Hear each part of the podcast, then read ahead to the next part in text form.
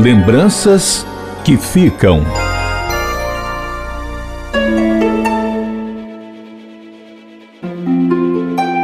Imagine uma pessoa que já nasceu predestinada para fazer sucesso.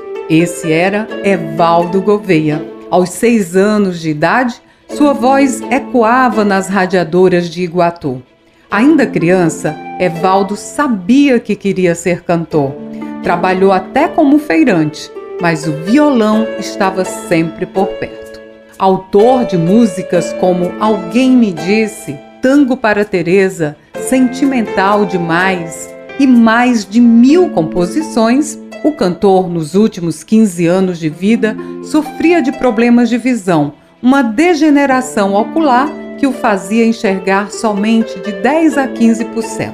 Apesar da pouca visão, o talento não foi afetado. Sua rotina era deitar em uma rede, violão no peito e compor.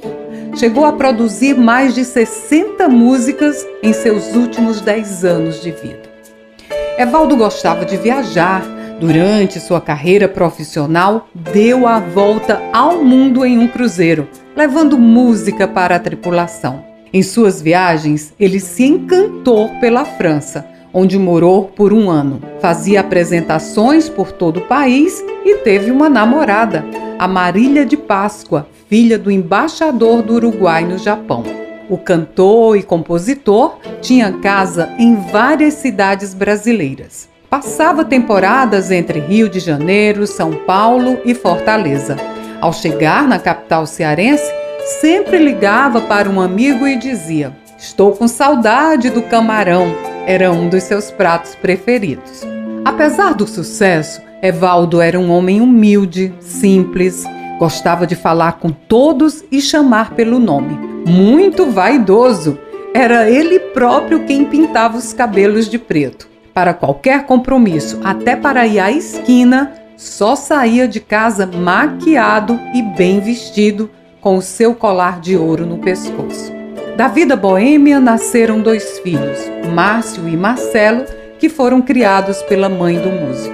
Um amigo que conviveu com Evaldo Gouveia durante mais de 15 anos, que além de fã o considerava um pai, um irmão, define o cantor como uma pessoa doce e tranquila.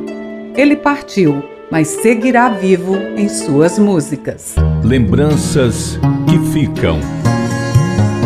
Evaldo Gouveia morreu no dia 29 de maio de 2020, vítima de Covid, aos 91 anos de idade. Depoimento baseado no relato do amigo Ulisses Gaspar, autor do livro O que me contou Evaldo Gouveia. Produção e narração Ian Gomes. Direção e sonoplastia Ronaldo César. Supervisão Rafael Luiz Azevedo. Compartilhar iniciativas. Esta é a meta da Assembleia Legislativa do Estado do Ceará. Rádio FM Assembleia 96,7. Com você, no centro das discussões.